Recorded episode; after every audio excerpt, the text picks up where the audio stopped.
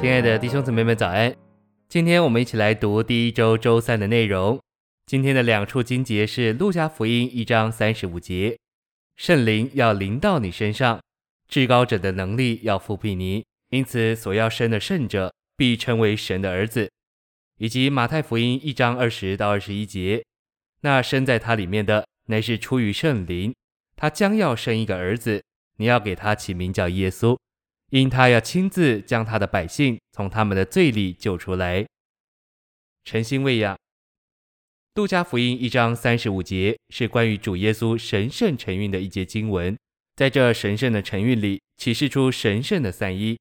这节给我们看见圣灵临到玛利亚身上，至高者就是父神复辟玛利亚，以及圣者就是神儿子的出身，因此。整个神圣的三一都与人救主的承运有密切的关系。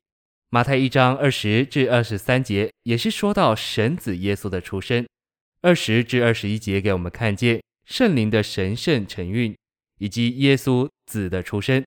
然后二十三节告诉我们，人必称这位为以马内利，意思就是神父神与我们同在。这些经文再次启示。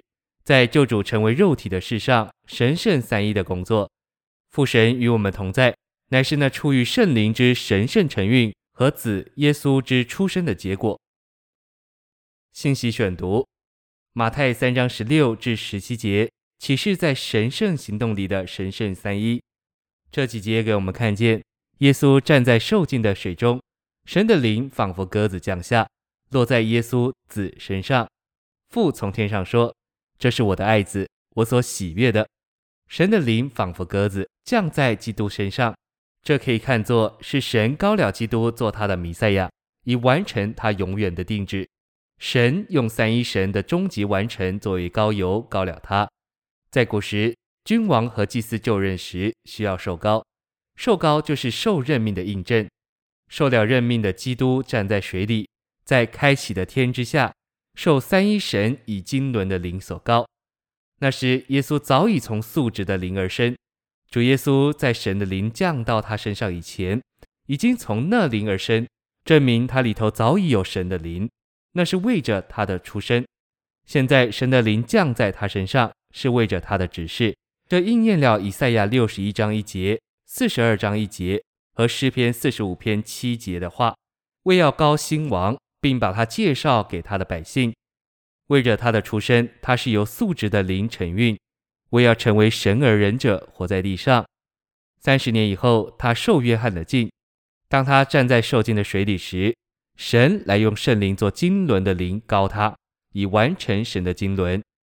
主受浸，尽了神的意，并被摆到死与复活里，就得着三件事：诸天开了，神的灵降下，以及父说话。今天我们也是一样，因着神的灵仿佛鸽子降在主耶稣身上，他就能专注于神的旨意，温柔并单纯的尽职。圣灵的降下是基督的受膏，父的说话乃是基督是爱子的见证。